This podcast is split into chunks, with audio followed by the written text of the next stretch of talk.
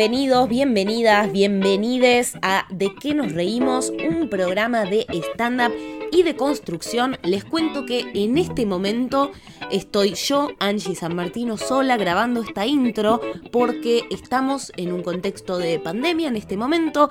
Seguimos en cuarentena, estamos en julio del año 2020. Esto lo cuento para quienes estén escuchando este podi en el futuro. Manuela Saiz está en su casa y lo que van a escuchar a continuación es una entrevista que hicimos gracias a los beneficios de la virtualidad con una invitada muy especial que la verdad que nos divirtió muchísimo poder hacer este, este contenido en este contexto. Así que bueno, como para ponerlos un poco en tema, sepan que estamos grabando en este contexto. En este momento estamos a punto de abrir los últimos talleres cuatrimestrales del año, que ya se están agotando los cupos, así que si están interesados, eh, vayan a fijarse a escuela de porque ya están casi agotados. Eh, también tenemos el curso online, que por suerte mucha gente en esta pandemia estuvo aprovechando para entretenerse un rato, para distraerse, para adquirir algunas habilidades nuevas y se sumaron a nuestro curso online de escuela de pie y nos pone súper contentas. Si quieren investigar un poquito más sobre el curso, en la descripción del programa les dejamos todo, toda la información que necesitan, pero ya saben que si se meten a nuestro Instagram, arroba escuela de pie, o si se meten en escuela de pie ahí van a tener toda la información y también nos pueden mandar un mail a hola arroba escuela de pie y les respondemos todo. Ahora sí, no quiero hacer tanto preámbulo, les doy la bienvenida una vez más al podcast de Escuela de Pie y vamos al programa del día de la fecha. Manu, ¿qué te parece si presentamos a nuestra invitada de la fecha? Por supuesto, fuerte el aplauso para recibir a Dani Lachepi. ¿Cómo andas, Dani? ¿Cómo venís llevando la cuarentena? La llevo bien, hay días que la llevo mejor y hay días que la llevo peor, pero por ahora tengo para comer, así que, tengo que decir que la llevo bien. O sea, somos privilegiados la que podemos comer, así que tengo que decir que la llevo bien. Si no sería una caradura y le estaría faltando el respeto a los demás. ¿Encontraste variaciones a nivel laboral en este tiempo? Porque por ahí puede ser que haya, no sé, subido el laburo, bajado. Viste que es bastante particular el momento. Y yo, eh, obviamente, variaciones como todo, porque como no estoy haciendo el teatro, eh, o sea, ya está la primera variación. O estoy desesperada y mis compañeros están sin laburo porque viven, como todos nosotros, al día eh, de, de, tocar en la función, de, ir a hacer luces en la función, de hacer el sonido. Eh, yo, gracias a Dios, alguna que otra publicidad me sale en Instagram y, no varió mucho, ¿viste? O sea, varió sí, se cayó, obviamente, pero, pero por lo menos salen. ¿viste? Entonces, todavía la, gente eh, sigue poniendo más o menos, depende del artista o del, perfil o lo que sea, eh, plata para mostrar su producto, porque de alguna manera lo tienen que vender. Ahora un cartel en la calle te lo metes en el culo, si no lo ve nadie. Claro, los pros y los contras, esa sería una ventaja, pero ¿qué tanta, o sea, ¿qué tanta presencia tenía el teatro en tu vida laboral antes de, antes de que arranque toda la pandemia? Era como que un porcentaje importante, ¿no? De tu, de tu día a día laboral. Y era toda la semana, yo planeaba toda la semana para la, obra. O sea, después de haber ensayado meses, preparado, reunido en el estudio, a, practicar con el pianista las 25 canciones, los vestuarios, bueno, cuando ya está todo armado, igualmente la semana era planear el viaje, ¿entendés? Entonces acomodarme con Isa, eh, discutir con el padre a ver si me hacía la gamba de pasarla a buscar más temprano, eh, toda la realidad de la madre soltera que laburamos, y entonces era, para mí era, si le tengo que poner un porcentaje, era el 80%, era la semana en base a la, al show, la promoción, las historias, el do por uno, todo, todo, todo, era todo el laburo de la semana, como todos. A nosotras algo que nos gusta hacer con este programa, eh, para, no adentrarnos un poquito más en, la entrevista sin presentarte, nos gusta que nuestra invitada se autopresente porque nos cuenta saber cómo se autoperciben y cómo se narran las comediantes a sí mismas. Así que nos gustaría que nos cuentes cómo te presentarías, quién es Dani Lachepi, eh, porque nosotras podemos decir lo que conocemos a través de las redes, quizás tu parte más expuesta o lo que conocemos a través de amigas en común, pero nos gustaría saber cómo te presentarías vos a vos misma, hoy en día al menos. Eh, qué difícil eso, ¿no? Em, es muy difícil autopresentarse, es como una cita, ¿viste? Hola, eh, hago petes. decís, no sé si los hago, no sé cómo presentarme, no sé, definite, ¿viste? Cuando los chabones te dicen, ¿y cómo serías? ¿Y qué yo, pelotudo, cómo serías? Conoceme. Eh, pero en este caso me presentaría como em, una, una eh, piba que hizo mucha terapia eh, y a partir de eso, de a poco, porque es un laburo de todos los días, es como, la autoestima es un laburo de todos los días, ¿no? Como una pareja, que tenés que todos los, todos los días eh, laburar y, e invertir tiempo y paciencia y demás para que, para que siga creciendo o para que se mantenga, ¿no? Eh, con muy, yo, era, yo tenía muy poca autoestima, de hecho me animé a, subir un escenario sola, porque siempre trabajé para, canté para, eh, hacía chistes para, y, e iba a ver a todos los demás comediantes y, no sé, Fermetili, la, la iba a ver y decía, qué grosa, qué, qué, qué graciosa, qué, genia esta mina, la puta madre, cómo me gustaría animarme. Y después de mucha terapia pude animarme a subirme en escenario. Entonces, hoy sería una, me definiría como una, una, una artista en recuperación, ¿no? Eh, que, que, sigue todos los días laburando para esa autoestima. Quizás en las redes sociales se ve algo de, eh, eh, eh, se come al modo. Yo soy muy insegura, em, para decidirme cantar en el escenario tuve que hacer un laburo tremendo con mi directora, em, eh, con mi pianista. no, eso, eso yo no lo puedo cantar, no, no, eso no, eso lo canta otro. Y entonces creo que me, si me, defino en mi vida y como artista, ¿no? Como una mina que todo el tiempo lucha para recuperarse de, experiencias que me han metido en el sótano a propósito para que yo no pudiera mostrar lo que podía llegar a ser. Y ahora, eh, antes me decían, ¿cómo te definirías? ¿Qué sos? ¿Cantante? ¿Sos actriz? ¿Sos...? No soy, eh, soy nada de eso y todo. O sea, soy todo eso. Soy, en mi show yo canto, yo bailo, yo eh, hago monólogos, yo hago personajes, Em, y soy mamá a la vez arriba del escenario, porque tengo a mi hija en la pata del escenario. Y entonces, eh, cuando me cambio de, ropa, voy e Isa me dice, bien mamá, te está saliendo muy bien. y yo, bueno, bueno, toma agua, no toques nada, toma agua. Pero mamá, está muy bien, ¿viste cómo se está riendo la gente? Sí, pero toma agua. abrigate, viste que en los teatros es frío, entonces abrigate, o hace calor, no saltes. Entonces, no paro de ser mamá, ¿entendés? Eh, eh, entonces soy, soy mamá, soy una luchadora, soy una soñadora, que en un momento dejó de soñar y dije, este mundo del humor y este mundo de las redes y la tele solamente es para, lo que hemos dicho todos, el hijo de, el hermano de, y a todo lo que se les hace mucho más fácil, y aunque no tenga talento, se sostiene por tener un apellido. Y hoy en día, gracias a las redes, digo que los que no tenemos el apellido del hijo de, pero sí tenemos mucho para decir y para dar, nos podemos sostener en el tiempo, no es casualidad. Eh, así que podría hablar tres horas definiéndome, no como, como desde el ego ¿no? del artista, sino desde, yo creo que era que ayer era una, una loser, hoy soy un poco menos loser, y hoy voy a ser loser y mañana voy a ser un poco menos loser. Y así es todos los días. Está buenísimo que lo digas, porque la verdad es que posta con Angie te fuimos a ver y das la sensación de una mina recontra segura, que se come el escenario, que está como jugando y se recontra divierte. A mí ni se me ocurriría pensar que tenés como algún tipo de inseguridad, o sea, es como re, re loco pensar eso, pero creo que es más, pasa más de lo que se cree esto de tener como inseguridad.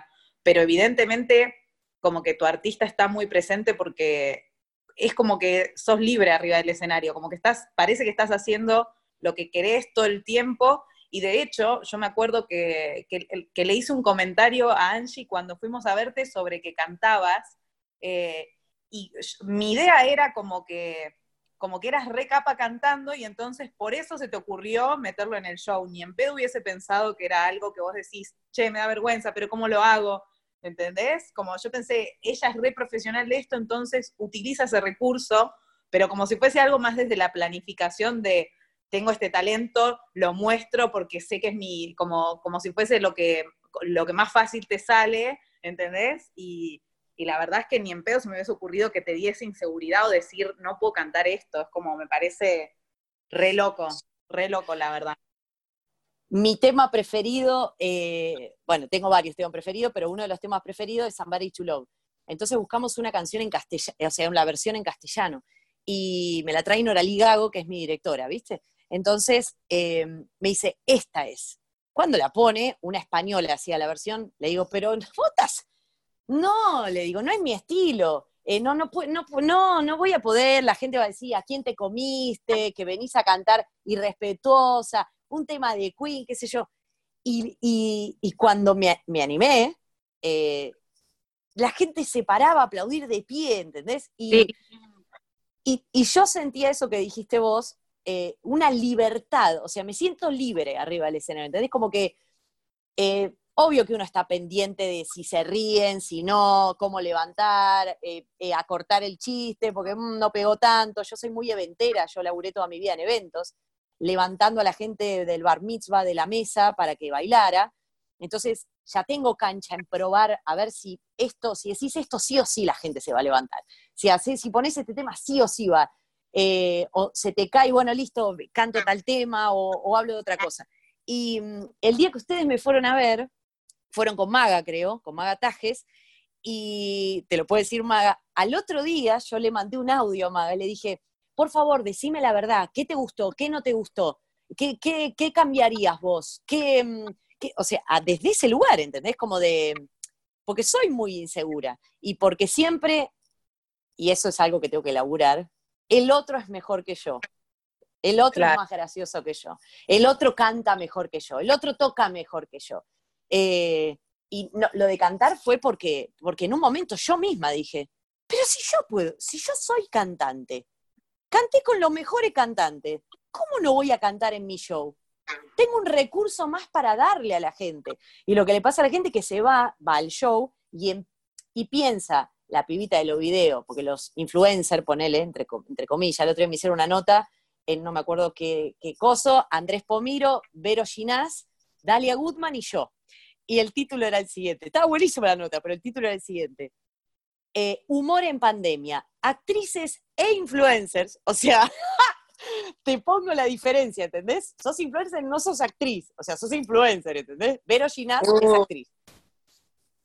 Viste que es como, como eh, si tenés un nombre, si trabajaste en la tele, si hiciste 25 películas, qué sé yo. De hecho, yo lo hice, pero no, no, tengo el nivel de Vero Ginás, por supuesto, no me estoy comparando. Lo que digo es, hay un influencer ahora.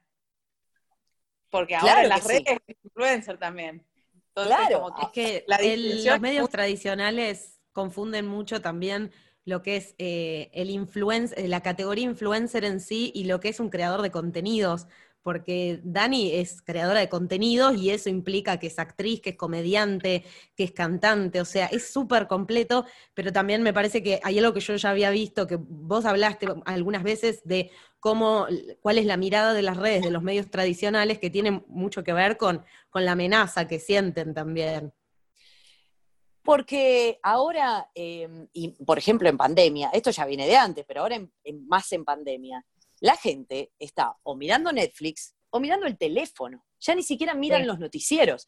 Entonces, eh, o escuchando un podcast, o se ponen a limpiar y escuchan un podcast, o se ponen Spotify, o lo que, o lo que sea, ¿no?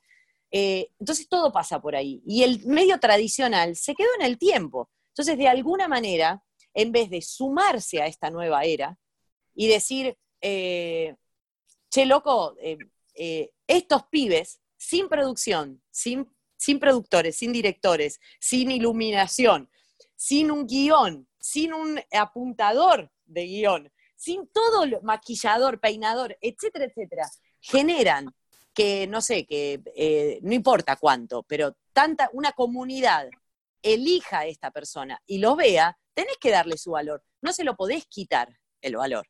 Eh, eso es lo que pasa en el medio tradicional, lo que pasa en el teatro también. A verla, a ver, voy a ver los videitos de la que hace lo. ¿Quién es esta? Han ido, yo tengo un público muy femenino, y cuando van los chabones a acompañarla, sus novios o qué sé yo, eh, hay un personaje mío que se llama Mary Carmen, que es una gallega. Ah, usted la vieron, una gallega que, yo también la amo mal. Es mi mamá en realidad, eh, de verdad, en la vida real. Y que se llama María y Carmen Serrano Rodríguez Pineda Pérez de Viaje a Mari, es mi mamá. No. De Oviedo, sí. Muchísimo.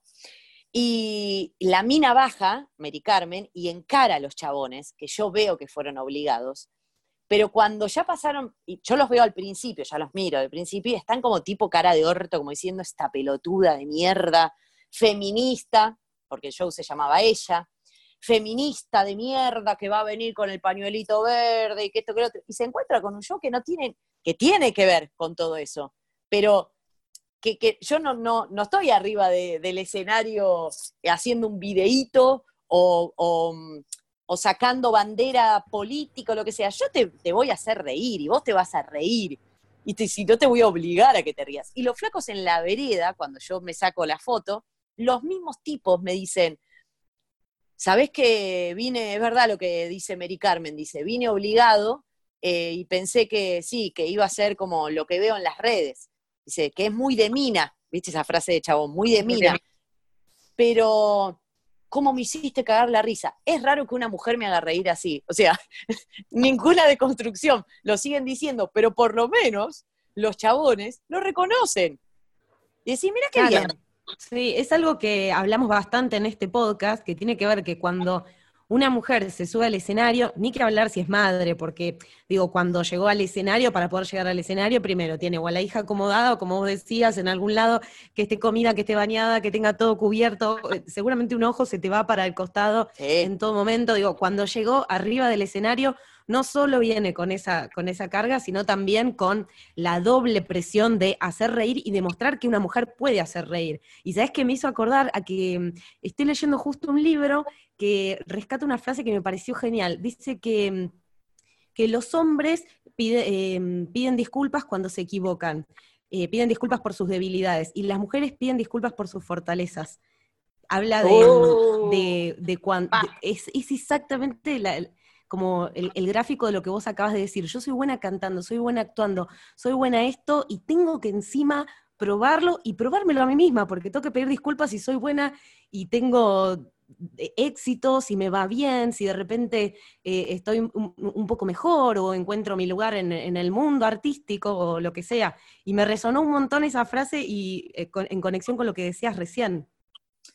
Una vez eh, subí, te estaba escuchando y, una vez me acuerdo subí un video, como en chiste obviamente, de lo poco sexy que soy y lo poco que me interesa mostrarme como chica sexy, sexy soy con el chongo en la cama, o sea, o me hago la sexy, o lo disfruto serlo.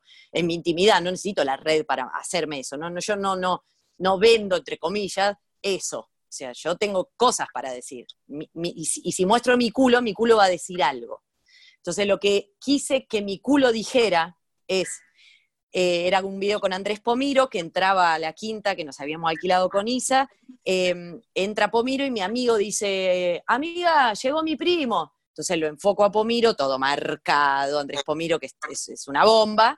Y dice, hola, y yo estaba como saltando en la saltarina con el culo metido para adentro, natural, eh, y se veían los pozos de la boca en mi culo de caminito tremendo para masillarme el culo.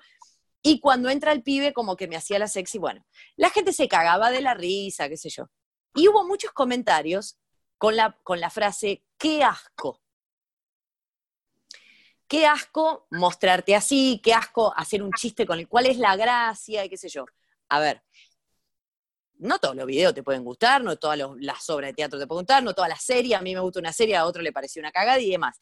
Pero la frase que asco, que se repetía mucho, especialmente de mujeres, Uh, no de hombres, de mujeres, porque yo tengo un público de mujeres, eh, a las, no sé, a la semana más o menos repostean uno de estos videos en Ciudad Magazine.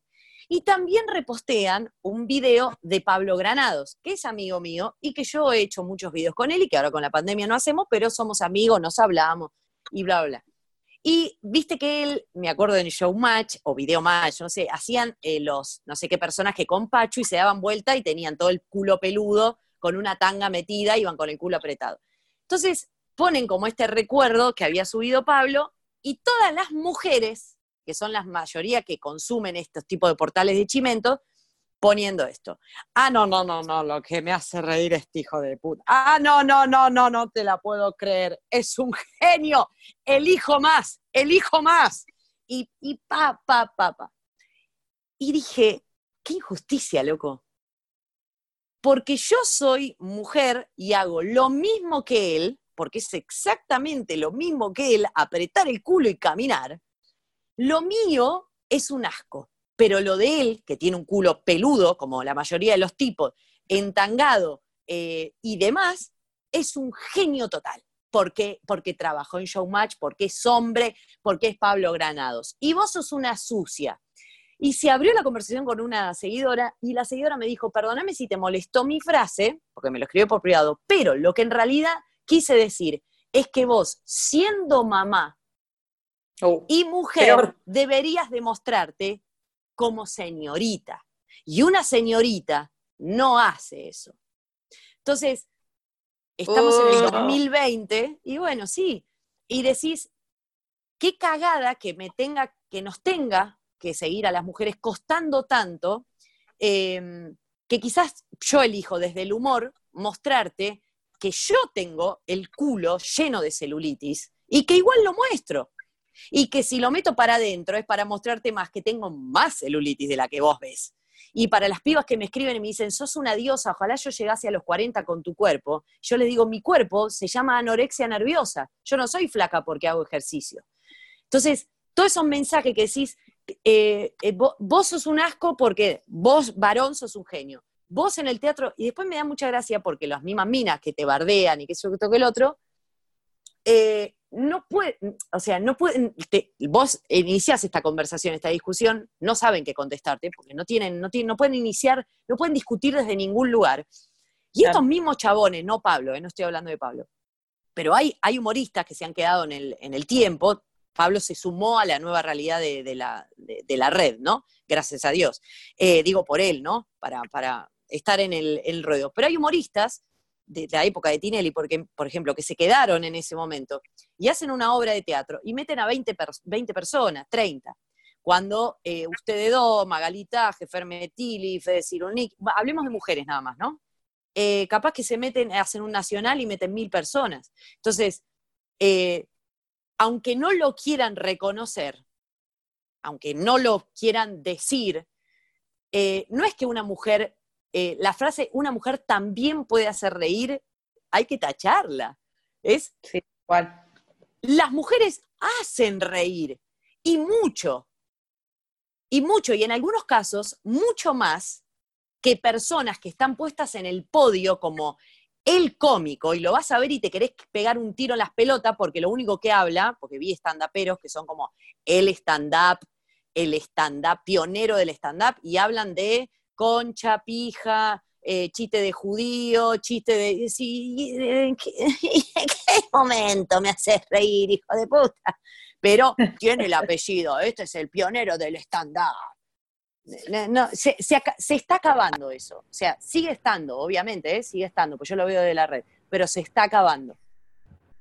Sí, ¿Cómo? pienso que el, el qué asco y el me hiciste reír aunque vine obligado son como los, las cosas que todavía quedan como sesgos de hacia dónde vamos. Es, o sea, yo pienso que para cuando Isa sea grande, la cosa va a ser un poco distinta y, y creo que ese es el trabajo que nos toca hacer a nosotras para que el futuro sea mejor, pero pienso que son como las resistencias también del momento que se está viviendo del darse cuenta en algún punto de las mujeres hacen reír incluso más que los hombres y hay que como que derribar todo eso, creo que genera un poco de resistencias. El qué asco es el no me banco mostrar mi culo, no me banco quizás reír con que tengo celulitis o hacer chistes con esto o mostrarme de esta manera y lo canalizo afuera porque no me puedo como hacer cargo de que esto también me causa gracia en algún punto, ¿viste? Es como que se genera un cortocircuito cultural que está bueno también que se genere, porque si hay ruido de alguna forma es porque algo está modificándose.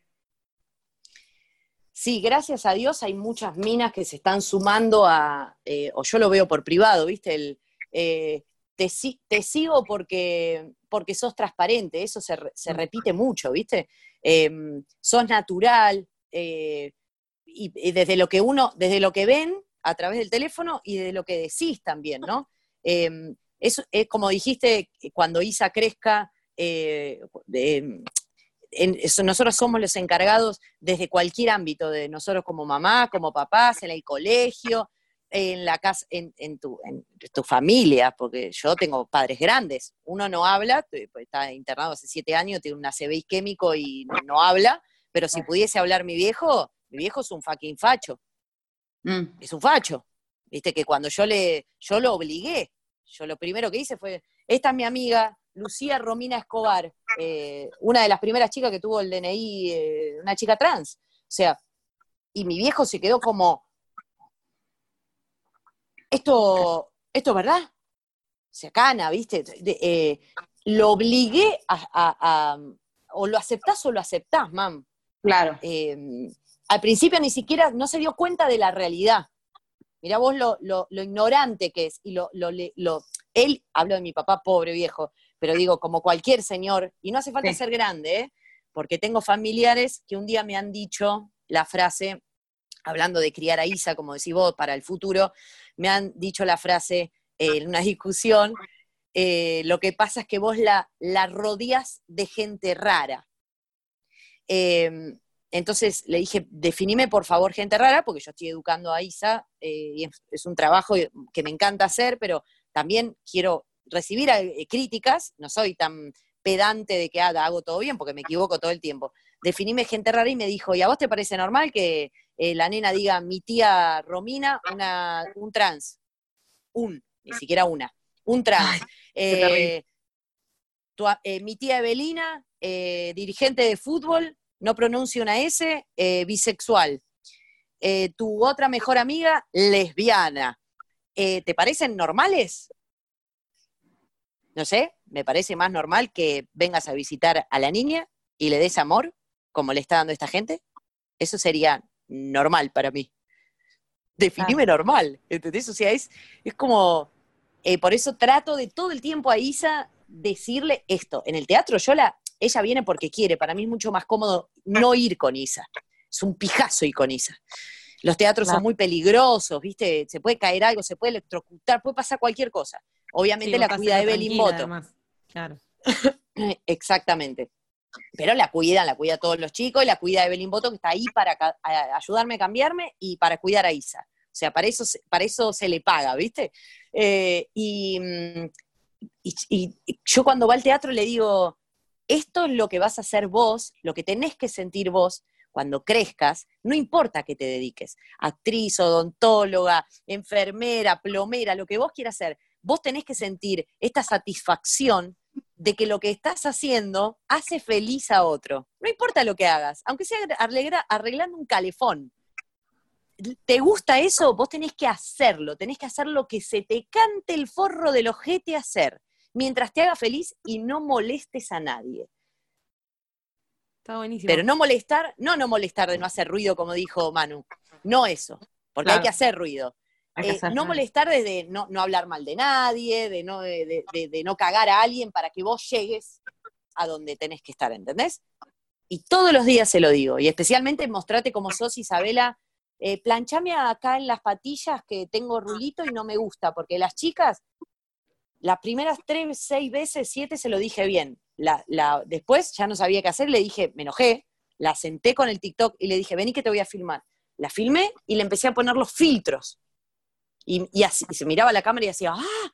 mirá qué lindo ese maquillaje, mirá esto. Le digo, bueno, ¿ves todas las chicas que estás viendo en TikTok? No tienen esos ojos, no tienen ese maquillaje, no tienen ese pelo. Se llama filtros. Mira, ponételo vos. Se los puso y es el día hoy que sube TikTok sin los filtros. O sea, ya entendió todo y tiene seis años. Claro. Tengo una pregunta, porque mm, está muy claro que hay como un hilo conductor de todo lo que tiene que ver con, tu, mensaje, con tus creaciones artísticas, las redes, el teatro. Hay algo que, que, que, tenés muy genuino que tiene que ver con, siempre hay una conexión con transmitir un mensaje a través del humor, más allá de que la música también es un canal o tus actuaciones. ¿De, de dónde viene eh, esto de usar el humor como herramienta? Porque nosotras en el podcast estamos acostumbradas a recibir más que nada comediantes de stand-up, que es el caminito eh, inverso muchas veces. Es, bueno, primero aprendimos las reglas del stand-up, nos subimos al escenario, hicimos los monólogos y después le empezamos a incorporar, bueno, un sketch, un poco de música, pero en tu caso se nota que hay algo del humor que lo tenés como ya muy arraigado, muy incorporado, ni siquiera sé si hiciste stand-up, yo creo que nunca hiciste un taller, pero se nota que lo tenés súper arraigado. No, nunca hice un taller de stand-up, eh, por lo que les decía al principio de la nota, que siempre me dio muchísima inseguridad. Sin embargo, hice stand-up naturalmente en radio, yo laburé 10 años en radio, em, en los 40 principales, en Radio El Mundo, en la pop y demás.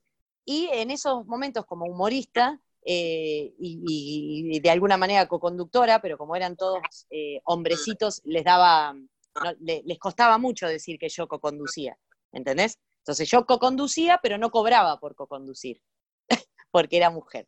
Entonces, em, tremendo, eh, ahí hacía stand-up sin saber que era stand-up, porque te mandabas monólogos cuando el conductor iba a cagar al baño, te decían, armate una sección, que en este momento tal conductor se va a ir a eh, drogarse a la terraza. Entonces yo hacía mi, mi stand-up porque no lo, eh, por radio, digamos, sin saber que era stand-up, ¿no? Entonces hacían, una sección de Me Indigna y pa, pa, pa, pa, pa. Después, cuando empecé a mirar stand-up en Netflix, acá en los vi lo que es, pero nunca hice un curso, o sea, fue como en la calle, caminando. Entonces no me, puedo considerar eh, como una stand-upera, porque, o entonces sería una falta de respeto para el que sí estudió para eso. Yo no soy, no, no hago stand-up, lo hago de casualidad, como de, es un condimento más, digamos, ¿no? Eh, pero el humor lo empecé, vos decís que siempre tiene un mensaje, una bajada de línea, el humor. Eh, yo me crié en una familia eh, muy antigua, muy, muy a la antigua, ¿no? Thanos. se rompía el calefón y estábamos todos llorando alrededor del calefón. todos. Se rompió el calefón, Carmen. Y llorando y tipo, yo llegaba a elaborar de los eventos y entraba y mi papá estaba solo en el living. Lo único que se veía era cuando eh, pitaba el cigarrillo, hacía se veía lo naranja del, humo, ¿viste? Del cigarrillo que se prendía a las 6 de la mañana. ¿Qué papi, qué pasó? Estoy, estoy, este calefón me tiene, o sea, era una tragedia, todo, todo, todo. Y yo me enfermé mucho, eh, tuve muchos, tengo y tuve muchos problemas de salud, muchos, eh, graves, ¿no? Eh, y, la imagen era, en vez de venir a ver a tu hija y, darle, entretenerla con algo, cambiarle de tema, era hablar del de la cama de al lado, que le faltaban tres piernas porque le habían colgado con la diabetes y que no sé qué, y que mira el coso y el de, y ay hija, ¿por qué a nosotros? ¿Por qué a nosotros? Em, y me encontré en muchas situaciones, en, situaciones muy feas, em, algunas tapándolas con humor, para olvidarlas, eh, para no hacerme cargo, eh, después las empecé a hablar en terapia, em, y otras situaciones me encontré en la, en, que vi que, lograba con, em, descontracturando la situación con humor, hacerle olvidar por lo menos dos minutos a mi papá que el calefón se había roto. O cuando me iban a ver al sanatorio, ver a mi papá o escuchar a mi papá cómo lloraba en el pasillo y yo de adentro me preparaba un pedo para tirármelo cuando él entrara. Así se reía. O sea, yo, que estaba ensondada por todos lados en terapia intensiva, eh, lo hacía reír a él. Entonces empecé a sentir como, dije, wow, mira cómo funciona, como la película de Patch Adams como, ¿cómo funciona hacer reír a alguien y que se olvide un ratito de eso y quizás por reírte te olvidas de que te duele los riñones, por ejemplo, ¿no?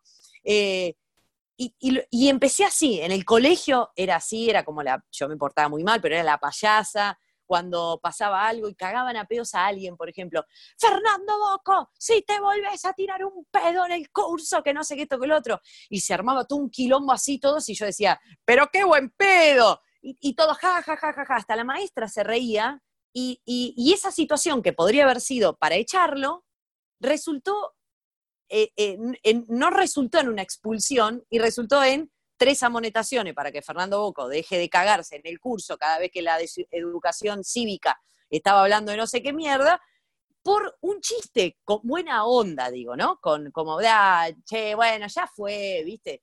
Em, y, dije, eh, funciona, loco, funciona. Y, me, y me parece que eh, de toda desgracia, yo, viví muchos años muy enferma y, me hice muy fan de una virgen.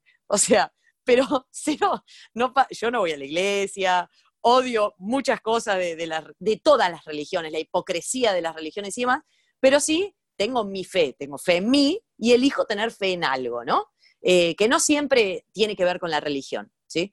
Em, pero esta virgen, que se llama la Virgen de Jonstadt, ya lo que dijo cualquiera, ¿no? Pero tiene un eslogan que es espectacular. La, flaca flashó, pero se fumó un faso y lo escribió. Y dijo, detrás de todo sufrimiento se esconde un gran tesoro. Yo no tenía de dónde agarrarme cuando estaba enferma. Y dije, me tengo que agarrar de algo. Entonces empecé a leerla, ¿viste? Y, dije, dije, este eslogan de mierda, ¿viste? Que decís, es de, no sé, de, una crema de, que con la cara de Araceli González, ¿viste? Te da, te da publicidad.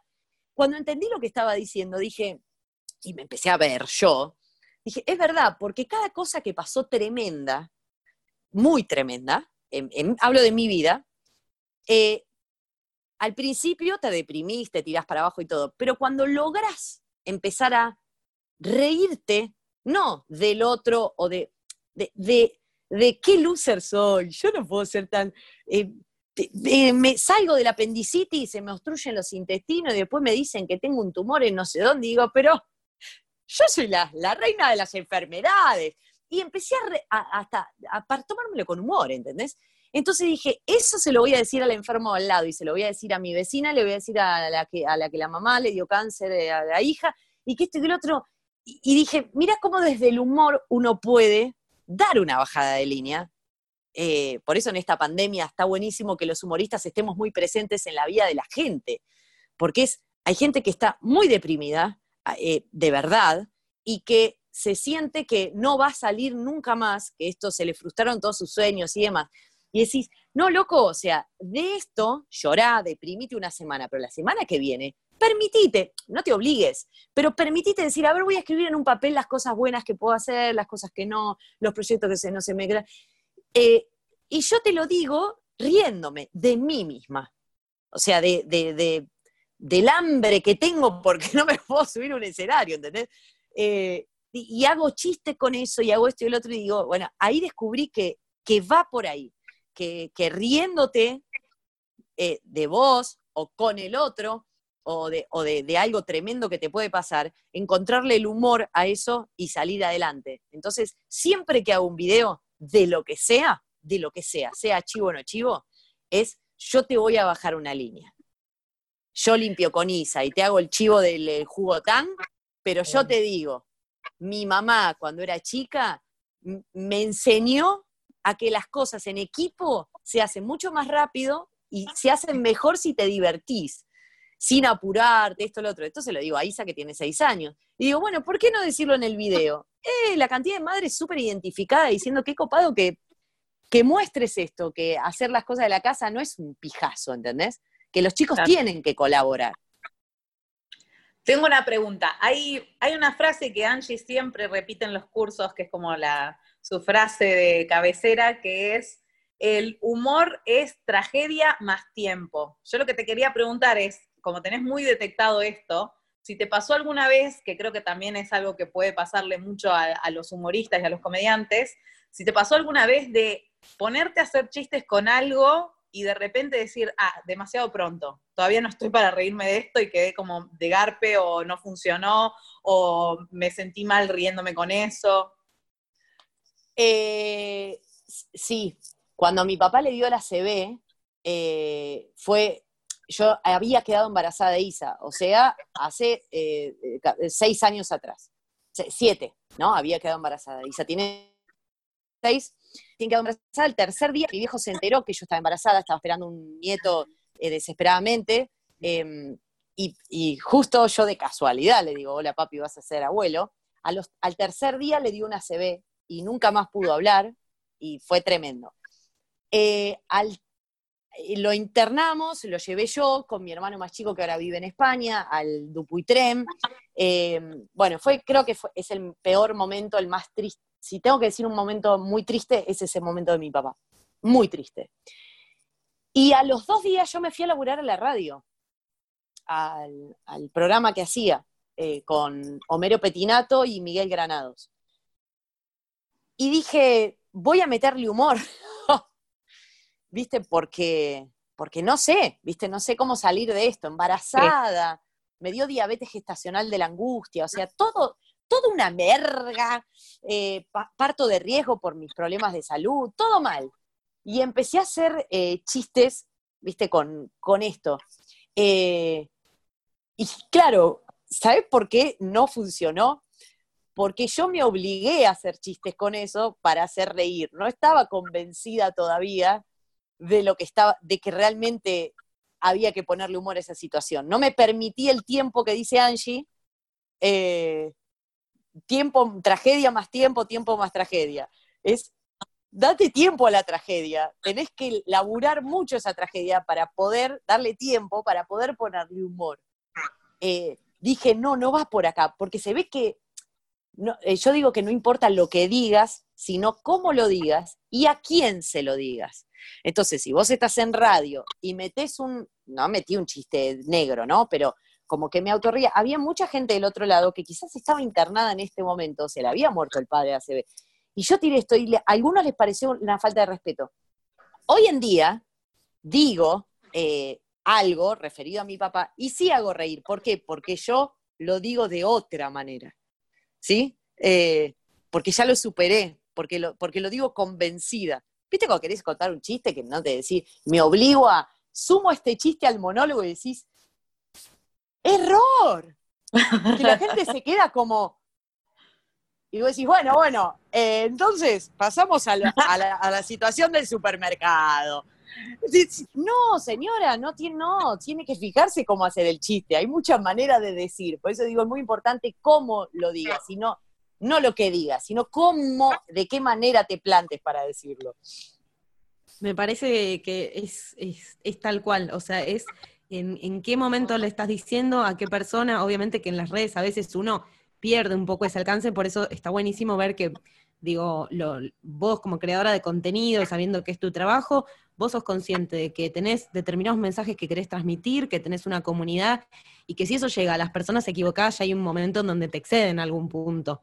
Lo que me parece que está buenísimo es eh, ver todo este, todo este análisis y todas estas observaciones que vos tenés sobre, sobre tu laburo, porque esto que decíamos antes de, ah, es la de los videitos, no, lo tienes repensado, o sea, yo de verdad te digo, te recontra admiro, porque también como una persona que hace videos, yo veo la cantidad de contenido que vos sacás, con el nivel de edición, con el nivel de guion, porque digo, escribas o no el guion, hay un guion y está clarísimo dónde está el remate, cuál es la idea, qué producto querés vender. Es, creo que me parece que sos una de las personas más brillantes que hay eh, en Instagram, porque además, si hay algo que sabemos los comediantes, es que condensar, o sea, lo más potente del humor es condensar ideas y de repente en redes sociales, que es todo tan instantáneo, es, no ah, la de los videitos, al contrario, anda a hacer un chiste en menos de un minuto.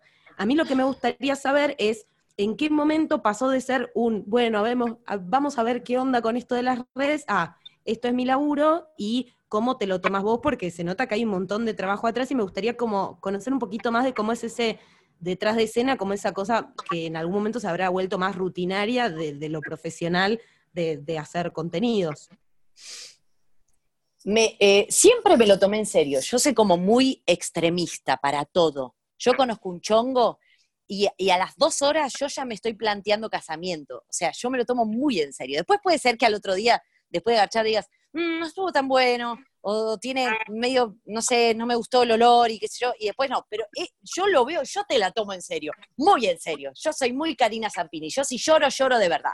Yo no te, no te, no, yo no te actúo, yo no te actúo. Eh, siempre me lo tomé en serio, me lo empecé a tomar de manera, por supuesto, profesional, cuando vi que yo misma me armé mi empresa. O sea, la Chepi es una marca, yo la registré. Eh, porque entendí, me hicieron entender, que sí es una marca, cualquier nombre, el tuyo, el Emanuel, el Angie, eh, son marcas, somos marcas en Instagram.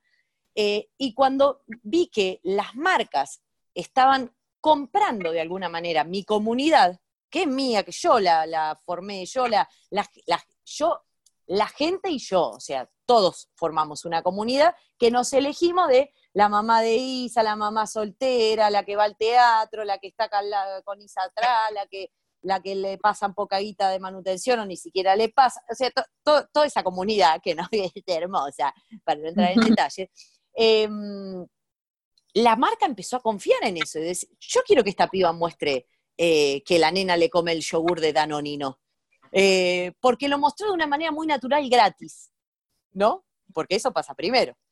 Y cuando empecé a ver que las marcas me llamaban y que esto que lo otro, dije, bueno, esto se está convirtiendo en un trabajo. Después le sumé el teatro. Cuando se suma el teatro, dije, apa, yo soy mi, mi propia manager, mi propia, porque por más que tengamos productores, que pongan el sonido, que se encarguen de comprar los pasajes para los pibes, que te pongan los técnicos, esto que el otro.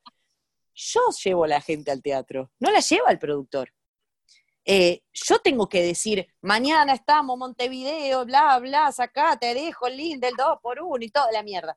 Dije, ok, esto, eh, esto, esto es, eh, es, es, lo que toda mi vida soñé. Yo hice muchas novelas, hice cine, hice un montón de, de cosas eh, nunca fui, nunca, eh, sí, protagonicé una pedorrísima que se llamaba Salvajes, que la, eh, la, protagonizaba Valeria Lynch, y de un día para el otro cambiaron la historia, viraron la historia, y, de Valeria Lynch pasé a ser yo la protagonista. ¿What? ¿En qué momento? Canal 9 con la palomita, Romay vivía. No, no, no sé. Patético. pero hice mucha novela, mucha cosa, y nunca me pasó esto de que me conozcan. ¿Entendés? Ah, el, el comentario era, eh, no sé, en el shopping, cuando no había red social. Ah, vos estuviste, puede ser, en chiquititas en el capítulo que Lali hace que no sé, y yo, viste, sí, sí, no sabía ni cómo me llamaba. Hoy, eh, eh, hoy, hoy es una marca mi nombre, ¿entendés? Entonces, ahí me di cuenta que, más allá de que yo siempre me consideré profesional, porque soy actriz, porque soy cantante, porque soy humorista, porque... cuando empecé a ver que el video invitaba a reflexionar a la gente, invitaba a la risa a la gente, invitaba a compartirse, a viralizarse y encima invitaba a que una marca diga, che, me gusta lo que dice esta piba.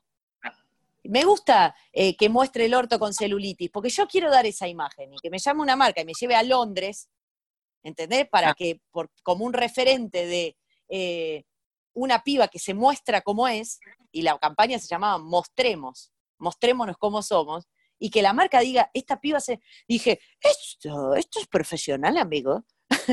Eh, ahí me di cuenta, como viste, como de, wow, y ahí empecé a aprender de a poquito, a editarme, a, que los videos hay que escribir un guion. Yo de mm. principio de pajera no lo hacía. Y ahora sí, me escribo el guion y me voy mirando la tablet de mi hija, viste, y medito y digo lo que tengo que decir, me cuido mucho, muchísimo. Eh, fue, fue creciendo esto, ¿viste? Y es un laburo, cuando vos decías, Angie, que eh, la gente dice el videíto, no sé qué, en un minuto, em, es un desafío hacer reír. Porque no tenés dos horas de, obra de teatro que dice, bueno, hubo momentos más abajo, otro más arriba. Es, un minuto, one shot, que decís, si es un fracaso, se verá en los comentarios. Y, y la gente dice, eh, va ahí en tu casa, hace un videito mostrando, eh, bajate la aplicación de pedidos y ahí pedite no sé qué, bla, bla, bla. ¿Sabes cuántas veces me grabé la historia de, la de la aplicación para pedir comida? Tengo en el celular explotado de, a ver, eh, bajate la aplicación, ay no, no se dice así, bajate la, no, lo voy a decir más así, a ver, no, voy a, es, es, una, es una mierda, yo no sé vender, ¿entendés esa parte? O cuando quiero decir algo que me parece a mí interesante, no sé, se separó Tinelli y Guillermina Valdés, ¿qué pasa con la cuarentena que nos estamos separando y mi amiga se quiere separar y que empezó esta cuarentena pero no tiene plata para pagarle a la nueva dueña, porque se tiene que ir de la casa. Vos ves los famosos todos separándose y dicen, muestra la mujer de no sé quién muestra su nueva casa. Y es un fucking depto en Puerto Madero. Y mi amiga está desde que empezó la cuarentena viviendo con un forro de mierda, maltratador hijo de puta, y no se puede ir porque como no puede abrir su negocio, no puede juntar la plata para ir, mudarse y separarse por fin. Entonces, digo, quiero decir una pelota, es así, me grabo 50 veces, porque digo, mira si me caen los fans de eh, Guille Lovers, o Tinelli Lovers y me hacen mierda, ¿entendés? Es como, no es tan fácil pensar, producirse. El otro día le pedí una colaboración a Luciano Cáceres, que es un actor, y que me sigue, ¿viste? Me sigue porque por Evelina Cabrera, porque trabajaron con Evelina Cabrera, eh, mi amiga con la que hago los vivos a la noche, eh, en una película, ¿no? Entonces el pibe empezó a seguir re buena onda, el flaco, re buena onda. Le digo, che, ¿te animás a grabar un video? Lo único que tenía que hacer era mirarse a la, cámara del celular y decir, em, sí, dale, bebé, podemos hablar cuando, cuando termina la cuarentena. No sé, una es así, ¿no? Y se lo, se lo mando y le explico, ¿viste? Y me dice él, él me dice, no estoy acostumbrado a esto, no, no sé si está bien, decime vos. O sea, un actor de primera línea. ¿Y qué pasa? Los actores de primera línea están acostumbrados a tener un guionista, alguien que los corrige, seis cámaras apuntándolo, un maquillador. El, actor, cuando vas a filmar a, no sé, a cine, eh, por ejemplo, te vas con la línea sabida, te parás ahí, te, acción, lo decís y te vas a tu casa. Nosotros, los que hacemos videos, nos autoproducimos, los, ustedes como los podcasts y demás, se tiene que terminar la entrevista, cortar lo que le pareció largo, esto, lo otro, lo que pensé, lo que quiero, decir, todos nos hacemos, nos filmamos, lo vendemos, no están acostumbrados los actores. Y esto lo cuento porque le dije a Luciano, me parece súper tierno y súper sincero que me digas esto. O sea, no me dijo, vos la tenés re clara. Y estoy actuando, estoy haciendo lo mismo que vos. E, estamos haciendo lo mismo, nada más que con el teléfono es muy difícil es muy difícil hacerlo. La gente se piensa que es una pelotudez, es muy difícil. Y también que es tu nombre, porque sos vos la que está haciendo eso, no es un personaje que no tiene ninguna implicancia. Sos vos diciendo lo que te parece, lo que pensás, lo que te parece gracioso, el mensaje que querés transmitir a través de la risa, son un montón de cosas. Yo tengo una pregunta para hacerte, es si eh, con todo lo que vos decís que, la remaste, que trabajaste, que te pasaba esto de que te decían, ah, estabas en la escena con Lali, pero que no sabían quién eras y demás. ¿Siempre tuviste como el pálpito o la fe de que en algún momento la ibas a, pegar, no pegar en el sentido de pegar, sino de que te iban a reconocer, de que ibas a instalarte, de que ibas a, hacer un camino como artista reconocida? No, ni en pedo, mentiría si digo, yo sabía dentro mío que algún momento iba a llegar. Mentira, no. Yo siempre soñé con vivir de lo que hago y siempre viví de lo que hago, del arte. Siempre. En eventos. Em, yo empecé a cantar en eventos a los 16 y, mi, departamentito chiquitito es mío y me lo compré laburando en eventos. Eh, estamos hablando de que el dólar estaba uno a uno, chicas. Sí, sí, sí. Y vivía con mis padres y mi papá mantenía la casa él era verdulero en un momento, después empezó a laburar en la policía, eh, vamos, eso edítalo. Eh, mm.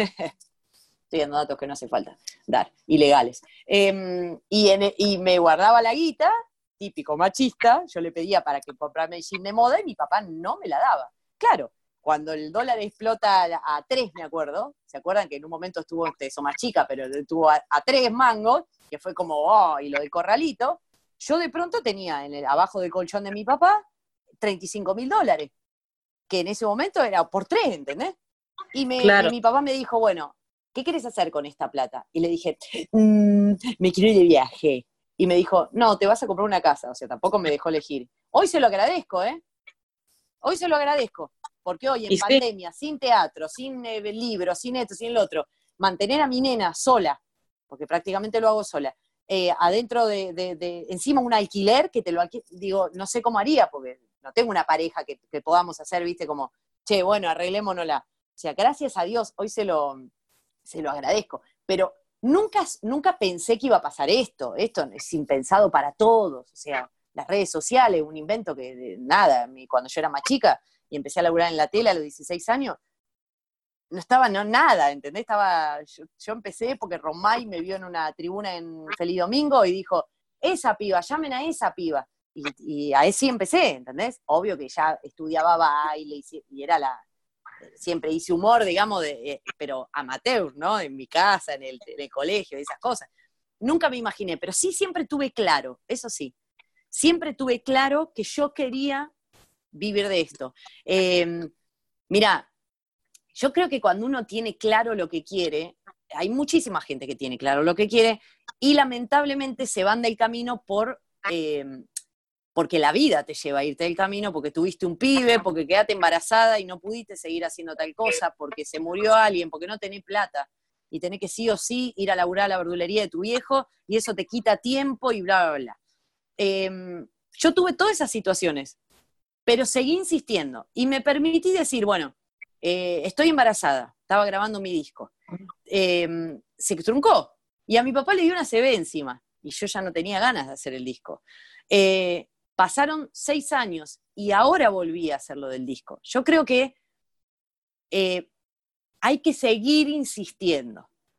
¿Entendés? Hay que seguir insistiendo, porque va a haber momentos que los artistas estamos como ahora en el, en el sótano y lo bueno es, ok, espero, tengo paciencia, que en algún momento va a llegar. Yo estaba cagadísima de hambre, en el 2015 me echan de la radio, cambio de gobierno, eh, me quedo sin laburo, empiezo a hacer más videos en Instagram para decir, hola productores, acá estoy, yo era la de la sección tal, yo soy la Chepi, la que escuchaban en la radio, eh, que no sé qué, nada, nadie me llamó, hasta que después sí. Y yo soy cantante de tango. Y siempre, siempre, siempre, un tipo que no, comparto sus ideas, pero sí que escuché toda mi vida, eh, era a Cacho Castaña. Em, entonces yo cantaba, viste, todos sus temas, Café de la Húmeda, todo, todo, Garganta Coranera, le cantaba a mi papá, viste, todo, todo. Eh, y, y, un día veo una nota que le hizo Fantino al chabón y él diciendo que el sueño de su vida era tener un bar. ¿viste? Y que vayan sus artistas y ayudar a artistas y no sé qué. Y el tipo, obviamente con la guita que tenía el viejo de mierda, imagínate el, bar que se puso. Se puso un mega bar, el Café La Humedad, el famoso Café La Humedad literal. Pues se compró ese Café La Humedad. Y se hizo una, una, mm, eh, como es una, una audición, y yo fui a la audición y quedé y canté con Cacho Castaña, que para mí era, ¿entendés? O sea, ¡oh! Era todo lo que me estaba pasando. Pero eso creo que fue porque nunca perdí el, punto donde yo quería llegar. Muchos perdemos ese punto por un montón de cosas que te pasan. Pero después hay que volver a agarrarlo, ¿viste? Y, nunca hubiese soñado. O sea, ¿qué, ¿qué, mierda voy a soñar salir en Clarín como quién es la chica que hace videos y canta con Cacho? Yo decía, boludo, qué gana de que mi papá pueda hablar y que me diga, eh, vieja, por fin te llegó. A los 40 años aparte me llegó, ¿entendés? Ya soy vieja para la sociedad. Y, sí, pero sí, y hoy y, llega, o sea, yo creo que, que algunos en mayor medida, Luisana Lopilato se casó con Mike Bublé y a mí me gusta el recolector. Cada uno a su nivel, cada uno elige lo que elige. ¿Eh? Me parece un regarrón Bublé. A mí me gusta Buble, ¿eh? me gusta cómo oh. canta, no sé cómo es como tipo, qué sé yo, no lo conozco. Va, sí lo conozco, lo conozco. gordo tetón, ya.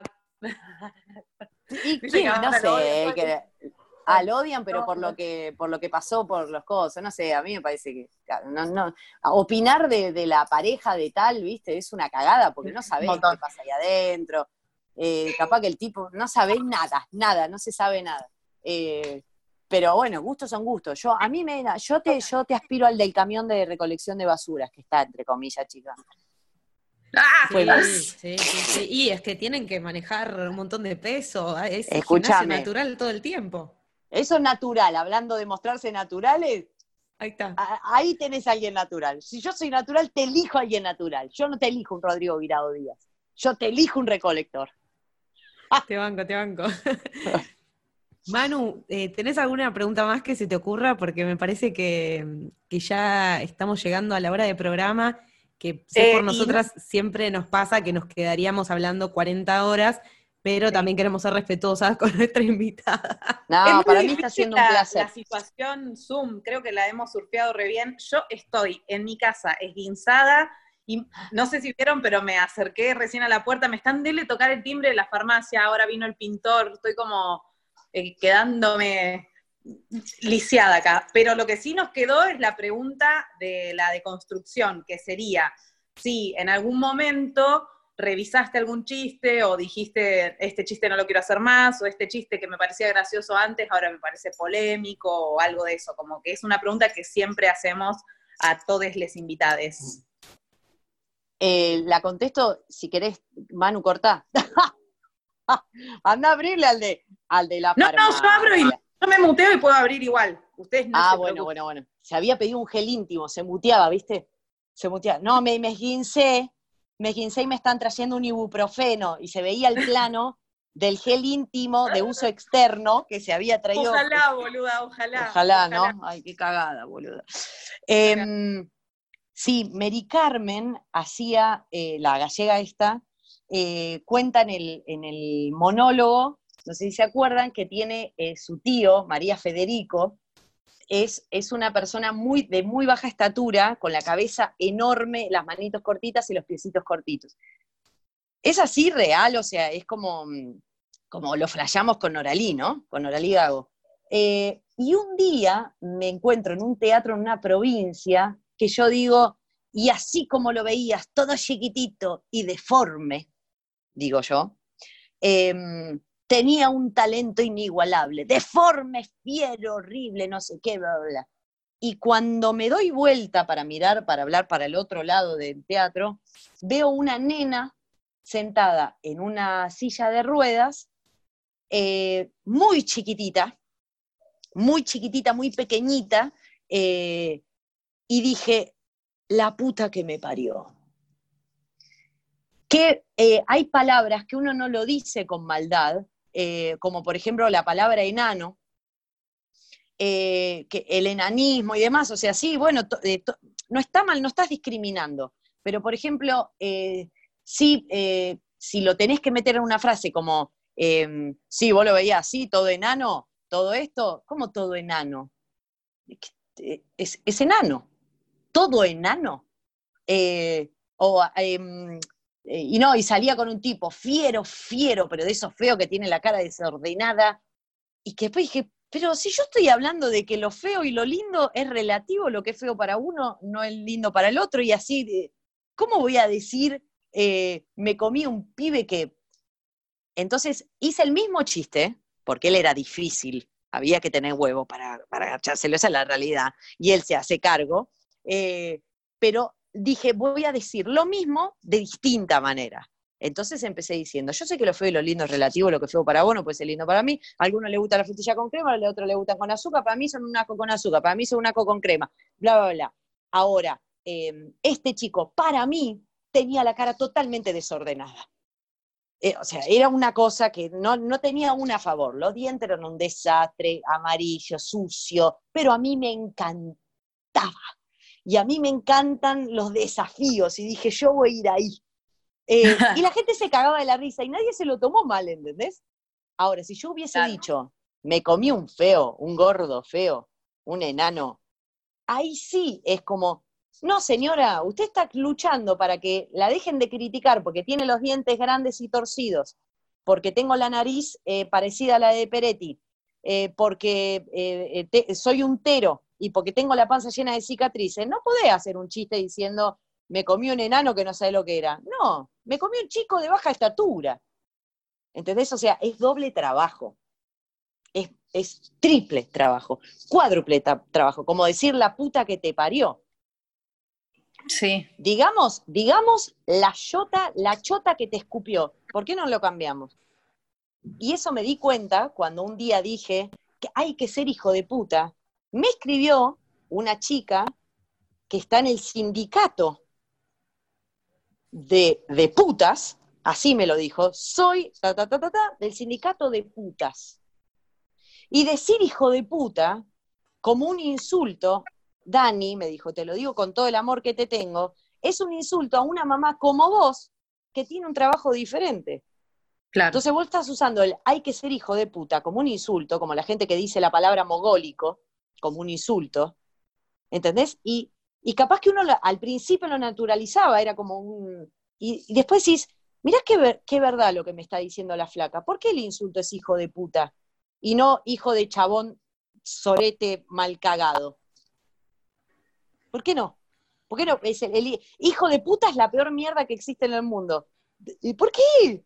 ¿Quién dice que el hijo de una puta es una mala persona? ¿Entendés? O sea, es como eh, muchas cosas tuve que cambiar, pero Sí. la de la de la todo deforme y chiquitito y cuando me doy vuelta veo a la nena sentada ahí, obviamente cuando terminó el show, la culpa que, me- que sentí, fui, eh, la- le dije a Evelyn que se vaya toda la gente que salga y déjame a la, a la chica acá, se quedó la chica, hablé, le pedí disculpas, me dijo que ni se dio cuenta, porque Mm. lo tiene súper naturalizado, ¿entendés?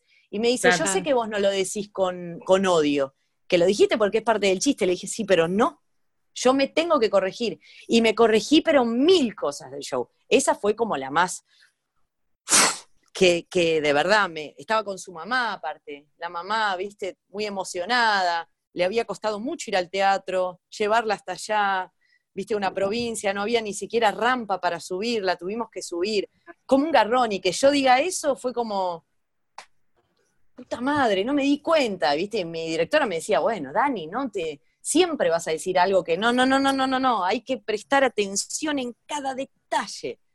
Y, Sí, hay- lo bueno y es eso que es una manera de construirse. Claro, tal cual. Eh, nosotras tenemos muchos comediantes o comediantes en potencia que, que escuchan este podcast y me parece que algo súper rescatable es que cagadas nos podemos mandar todo el tiempo porque vivimos en sociedad y de la sociedad salen los prejuicios y sale la cultura, pero algo que, que- que está bueno es esto de que podemos revisar y que ni siquiera revisarnos significa, ah, ahora no nos podemos reír con nada, porque se cae muy rápido en eso, ah, pero ahora no se puede hacer chiste con nada. Bueno, le encontraste una vuelta, hiciste el mismo chiste, pero no hiciste sentir mal a alguien. Entonces me parece que eso también es súper rescatable. Es muy libriano, me parece, vos sos de Es muy Libra, ¿no? libriano, sí, es muy Es muy libriano, me siento muy identificada con eso. Sí, porque es como que, esté todo bien.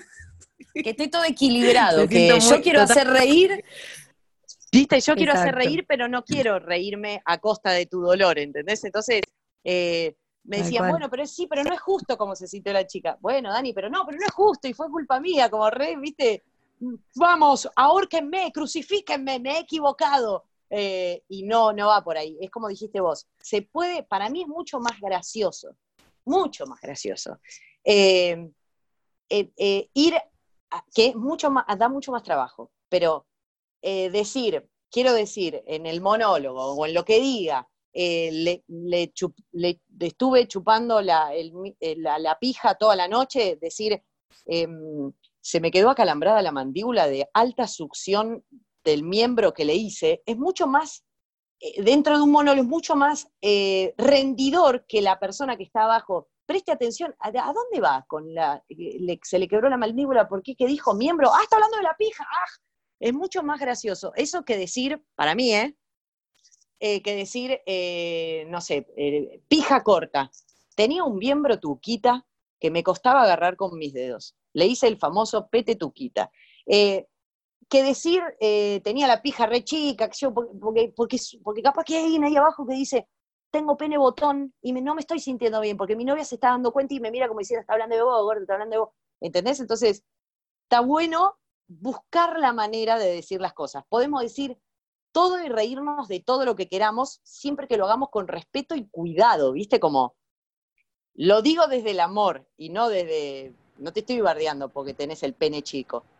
Porque yo tengo la concha Tal grande cual. y no me gustaría que se rían de mí.